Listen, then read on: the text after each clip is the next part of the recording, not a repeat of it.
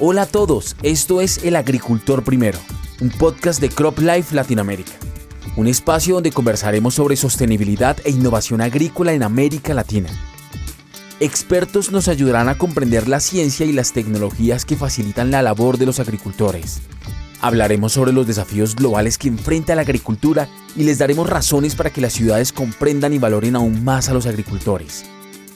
Bienvenidos.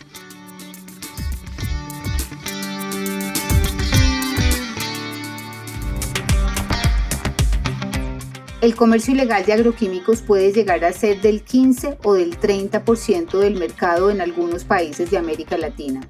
Es un delito de alto impacto cuyas modalidades pueden ser el contrabando, la falsificación y adulteración, los productos robados y revendidos o agroquímicos sin registro o sin aprobación de las autoridades nacionales. Estos productos que se comercializan en un mercado negro creciente en la región son utilizados en los cultivos que posteriormente llegarán a nuestras mesas como alimentos. En el episodio anterior abordamos la dimensión del problema, las dificultades para cuantificarlo, el impacto social, ambiental y económico que el comercio ilegal de agroquímicos representa, la relación de estos delitos con el cumplimiento de los objetivos de desarrollo sostenible y por qué es considerado un delito transnacional con organizaciones complejas que cada vez perfeccionan más sus procesos. Hoy hablaremos de la importancia que tienen las campañas de comunicación en la lucha contra el comercio ilegal de plaguicidas. Bienvenidos. Señor productor, cuide su cultivo y el medio ambiente. Al comprar un plaguicida, verifique que contenga el número de registro y libre venta en su etiqueta. Diga no a los plaguicidas ilegales. Es una campaña del Servicio Nacional de Calidad y Sanidad Vegetal y de Semillas, SENAVE, y la Cámara de Fitosanitarios y Fertilizantes, CAFE. Este spot corresponde a una campaña en Paraguay y mensajes similares pueden escucharse en campañas de otros países como México, Nicaragua, Guatemala, Costa Rica, Bolivia, Colombia y Brasil y dan cuenta de la dimensión del problema del comercio ilegal de plaguicidas. En estas campañas se utilizan vallas en las carreteras, líneas de denuncia, spots para televisión, mensajes en prensa y en redes sociales y también incluyen jornadas de capacitación con agricultores, distribuidores, autoridades administrativas y autoridades de aduanas. Le preguntamos a José Perdomo, presidente de Crop Life Latinoamérica, que impulsa y apoya estas campañas, qué tan efectivas han resultado. Entre agosto y septiembre, entre Brasil, Bolivia y Colombia se colectaron más de 400 y poco toneladas de producto. O sea que yo creo que estamos avanzando a un paso yo diría, lento. La concientización es mucho mayor de lo que fue hace más de cinco años que iniciamos de lleno en Cropra de Latinoamérica esta lucha, este entendimiento y dimensionamiento del problema y trabajo con las asociaciones en la región. Tenemos ejemplos de aplicaciones para denuncia, por ejemplo, en Guatemala, que se ha creado, que es un esfuerzo de país porque va más allá de los agroquímicos. Todas las industrias han sido impactadas por eh, el peso barato en México y el trasiego de, producto a través de la frontera, que es simplemente un río. Entonces, eh, yo creo que la concientización y el trabajo mancomunado con las autoridades, como ya se ha comentado, es importantísimo y en varios países tenemos entendimientos eh, formales de trabajo conjunto, de compartir inteligencia, de apoyar con los materiales de divulgación y educación y concientización, pero sabemos que esto es una lucha campal. Estas organizaciones criminales son sumamente sofisticadas y complejas y al mismo tiempo peligrosas, o sea que no estamos trabajando con un grupo que, que no sabe lo que está haciendo. Lo están haciendo y cada día, como tú lo comentabas hace unos minutos, son más sofisticados, desarman el producto y lo ensamblan de vuelta en el país, entrándolo en los países de manera que no, no se sabe qué es lo que va. Entonces, creo yo el desafío es grande, pero este tipo de diálogo, este tipo de concientización que esperamos eh, se fertilice a través de toda la región, es parte del esfuerzo que debemos de seguir sumando todos juntos para poder luchar contra, yo dije al inicio, enfermedad, es una peste este problema del comercio ilegal, el robo y todo el esfuerzo que se va atrás de él, ¿no? Andrés Díaz, experto en temas de comercio ilícito para las Américas, también nos acompaña en este diálogo. ¿Qué lectura tienes de estas campañas, Andrés?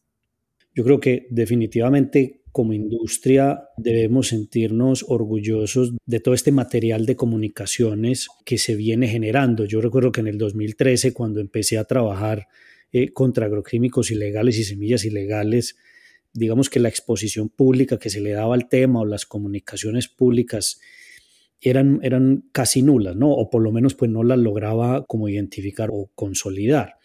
Hoy el panorama es muy diferente y varias asociaciones de la región han tenido precisamente, yo lo llamaría como esa valentía de exponer públicamente el problema y obviamente pues no solo para concientizar más a la autoridad, sino también pues para ayudarle a los agricultores a estar mejor informados, porque definitivamente que estos criminales utilizan, como ya lo mencionamos, diferentes artimañas para poder engañar pues al agricultor que en muchas ocasiones lo compra sin saber que es ilegal. Entonces, solo quería como complementar con eso. Gracias Andrés, y eso me da pauta para otro spot que es buenísimo, que es de Colombia y que está muy enfocado al tema económico. Aquí va.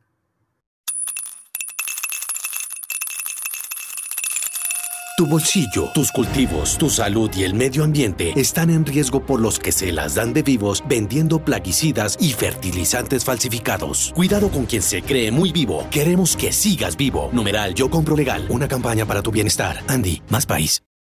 Bueno, este spot eh, nos da una perspectiva general del impacto del problema, pero con el foco económico. Y una de las cosas que se han visto en los últimos meses es el aumento del comercio de este tipo de productos de manera digital. Hace poco en un encuentro que Crop Life realizó con las asociaciones, esa fue una de las conclusiones. Así como se consigue ropa o cualquier tipo de producto, en este momento se pueden comprar plaguicidas ilegales vía digital. ¿Qué hacer con este problema? Mónica, yo creo que Javier tiene varios ejemplos de acciones que se han tomado, por ejemplo, en Argentina, el mismo Amazon en Estados Unidos, y creo yo que el trabajo de las asociaciones en concientizar donde esto se ha estado dando ha disminuido. Realmente creo yo que es una facilidad que han tenido estos malhechores de usar esas plataformas que en la inocencia de los dueños de las plataformas no han entendido eh, o conocido el riesgo que están eh, realmente enfrentando al ser eh, cómplices de un comercio ilegal en los cuales ellos han sido vinculados. Así que yo creo que eso es eh, una realidad global que tenemos que verla como ella es hoy en día, especialmente con la pandemia. Todo se volvió mucho virtual y no, sin duda, el comercio de estos productos ilegales eh, están en esas plataformas de una forma u otra. O sea que hay que, hay que monitorarlas y para eso creo que Nuestras asociaciones son los, los mejores vínculos para dejarnos saber qué es lo que está sucediendo y tratar de apoyarlos basado en las experiencias exitosas que se han tenido en algunos países. ¿Qué hacer con este problema? Le preguntamos a Javier Fernández, responsable de asuntos regulatorios y quien lidera las acciones contra el comercio ilegal de agroquímicos en CropLife Latinoamérica. Creo que la pandemia nos dejó como legado, estuvimos mucho tiempo en casa y a utilizar plataformas eh, digitales para hacer nuestra vida social, comercial, etc. Entonces, creo que va a haber un reto de un cambio a cultura de tanto, bueno, de los comercios como de los consumidores de consumir digitalmente. Sin embargo, creo que estas plataformas desde antes habían empezado a, reconocer su responsabilidad de que si ponen algún ilícito en el mercado, no se vale decir yo solo pongo, soy el intermediario. Ellos tienen una responsabilidad de conocer y en ese sentido hay unas guías de la Cámara Internacional de Comercio de Conozca a su cliente, que han sido un poco adaptadas y, hemos tenido una respuesta inicial satisfactoria. Amazon había condenado ese tipo de, ventas, se iba a dar de baja en su plataforma. Alibaba ha hecho en, otras regiones esfuerzos similares. La más notoria, como dice José, es Mercado Libre, donde ha tenido acuerdos de colaboración en Argentina y en algunos estados de Brasil, donde se ponen a disponibilidad del encadenamiento y de las autoridades que le dicen denuncie o deme a conocer si alguien está utilizando nuestra plataforma para comerciar ilegalmente plaguicidas y vamos a dar de baja ese oferente. Como Andrés en algún momento dijo, cuando, cuando ya está en el mercado, cuando ya el producto está pulverizado, es tarde. Entonces, estas oportunidades de ir un poco río arriba y nos da una oportunidad de paliar el problema porque el comercio digital o electrónico nos previene de tener esas herramientas que le decimos al agricultor, compre un agroservicio, pida su factura, conozca a su proveedor. Esa realidad no está en ese mundo del comercio ilegal, así es que la colaboración de los intermediarios del comercio ilegal es muy importante y tenemos algunos buenos augurios en la región, como les digo, Mercado Libre. Andrés, leyendo tu bio, es sumamente interesante toda la carrera que has estado haciendo y esta cantidad de operativos en los que has participado. Con todo eso debes tener muchas historias que contar y queríamos que nos ayudaras a compartir una de esas historias con nuestro público. En el 2018 fui invitado por un buen amigo del FBI a hacer una presentación acá en el IPR Center de los Estados Unidos acerca de los plaguicidas ilegales en las Américas. El IPR Center es una entidad gubernamental donde se abordan casos de violaciones a los derechos de la propiedad industrial, entre otros problemas.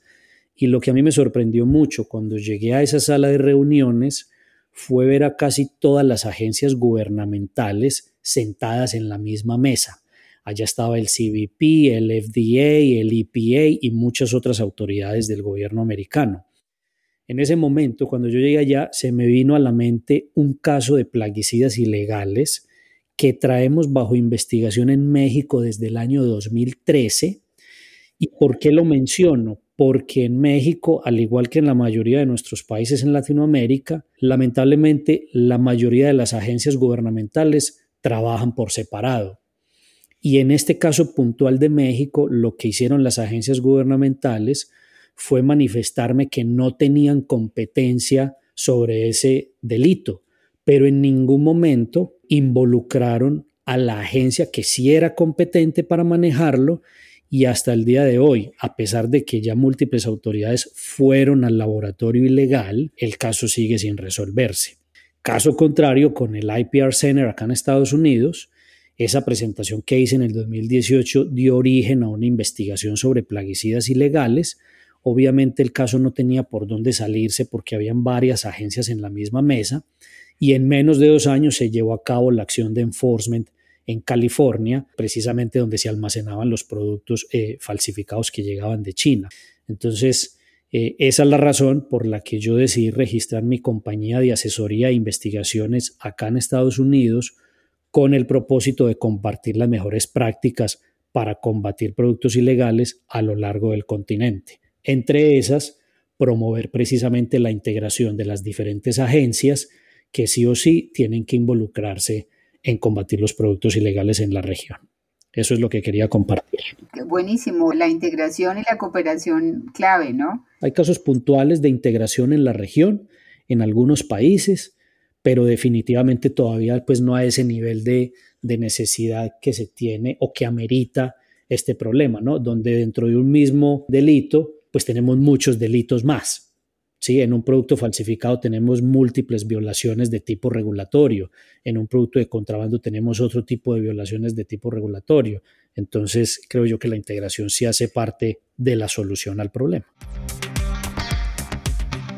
El tema es bastante complejo, ya pasamos por la dimensión del problema, por la complejidad misma del tema y de entenderlo por el impacto negativo que genera el comercio ilegal en todo sentido, por mejorar esas prácticas en la cadena de compra, en, el agricultor, en el distribuidor, para acudir a todo lo legal, a la factura, a un cliente conocido como lo mencionaba Javier. Y el tema es súper amplio, nos podríamos quedar acá bastante rato hablando, pero en aras del tiempo quisiera como que cerráramos y no sé qué otro mensaje adicional no solamente para los agricultores, los futuros agricultores que nos pueden estar escuchando, sino para las autoridades, para las compañías, para el público en general. ¿Qué mensaje les darían ustedes ya de cierre para ir despidiéndonos de este podcast?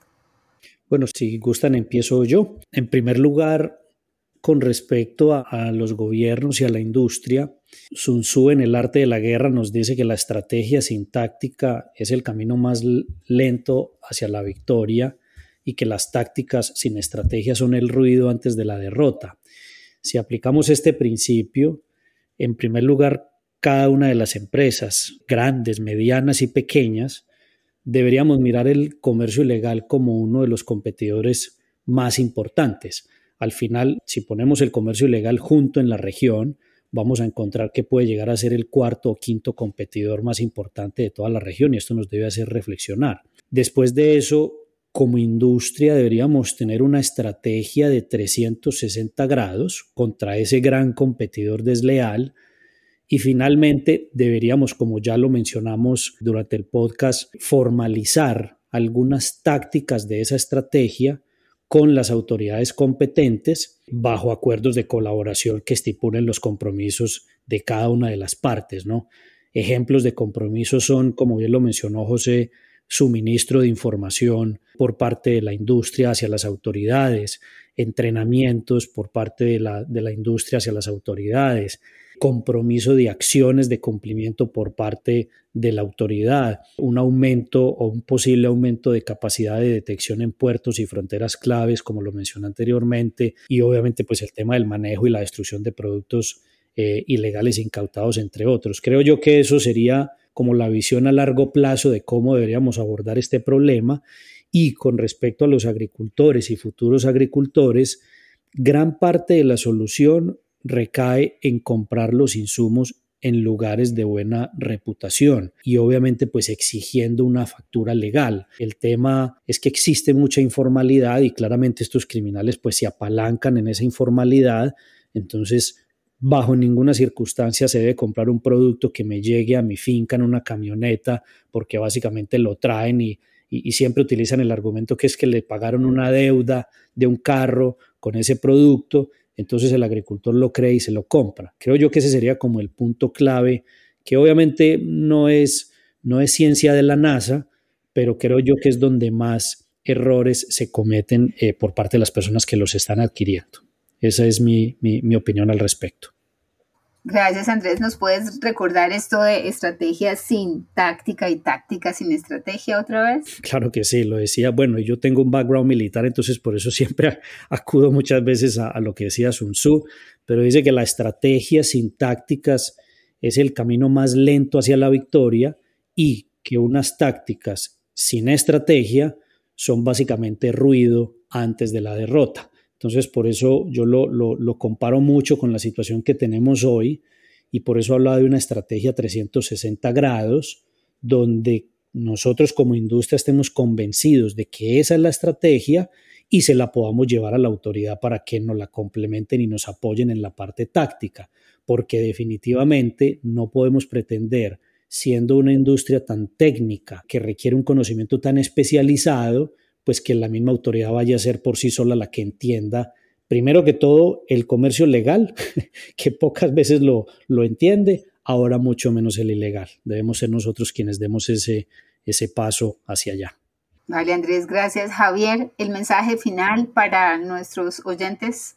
Sí, quisiera reenfatizar en ese esfuerzo conjunto de nuestra industria en concientizar, de autoridades, de tener una política pública, que este delito lo conozcan, que sea de prioridad, la conciencia de los agricultores, hay mecanismos formales, conocerlos y no incurrir en esta cultura de la ilegalidad. Yo quisiera ver un Latinoamérica, como lo decía el estudio reciente de México, más descriminalizada y esa cultura de la ilegalidad. Hoy es este tipo de delitos, pero se integran a, a delitos más grandes y somos la región llamada sede del granero y la hortaliza del mundo y necesitamos en cada estadio de nuestra agricultura que es la, la más frondosa y bullante del mundo, eh, tener esa cultura de legalidad establecida. Así es que tenemos este problema, es bueno reconocerlo, tenemos capacidad de paliarlo, pero es un trabajo de esfuerzo conjunto entre los diferentes sectores involucrados en la agricultura latinoamericana. Gracias, Javier. José. Bueno, mira, eh, creo que Andrés y Javier han sido sumamente elocuentes y claros en eh, los desafíos y los mensajes que queremos dejarle a los oyentes de este podcast eh, que realmente consideren los riesgos los que compran estos productos, estos agricultores que porque el precio es muy bueno, no hacen su investigación de dónde viene y realmente comprenden que están poniendo en peligro no solo eh, a sus vecinos, donde venden sus productos, pero su, patrimonio, su tierra, el agua, el manejo de los mismos, de una manera alarmante y yo creo que es ahí donde está la gran oportunidad de continuar los esfuerzos que la industria, CropLife Latinoamérica, conjuntamente con sus asociaciones en toda América Latina, vienen haciendo desde ya años y vamos a continuar en ese esfuerzo para poder avanzar en muchos de los ángulos que hemos conversado el día de hoy, en sensibilizar, en concientizar a las autoridades, no solo que están en el campo arriesgando sus vidas en la lucha contra este crimen, pero también a las autoridades legales de los países para que puedan ellos entender la magnitud del riesgo que este crimen predispone y poder de esta manera colaborarnos a esos niveles para poder así desincentivar a largo plazo el peligro que esto presenta. Entonces, yo creo que el esfuerzo está claro en el sentido que todos juntos debemos de luchar contra este problema y el agricultor pequeño, mediano y grande es el protagonista principal en la lucha de apoyarnos para desincentivar este crimen que es realmente un legado en contra de las generaciones futuras y de todo este esfuerzo de la sustentabilidad mundial que estamos hablando hoy en día y que este crimen lo acompaña y que realmente lo debemos de atacar de una manera directa y con todo el esfuerzo y compromiso que hasta ahora se ha tenido, aún más nos falta a seguir en esta dirección. Y trabajemos todos juntos por una, una Latinoamérica que es una alta productora de alimentos y lo será más en el futuro, pero que tenga la reputación de una producción sana, consciente, ética y honesta. Llegamos al final de este especial de dos episodios dedicados al comercio ilegal de agroquímicos. No serán los últimos dedicados a este tema. Nos quedamos con los mensajes de una América Latina más legal y con el desafío de mejorar las estrategias para combatir este crimen organizado. Hasta la próxima. Soy Mónica Velázquez y esto es El Agricultor Primero, un podcast de Crop Life Latinoamérica. Búscanos y síguenos en redes sociales como Crop Life LA. Postproducción Olga Lucía Vélez y Tavo Quintana de Dos Aldeas. Música original de Javier Fonseca Jafoni.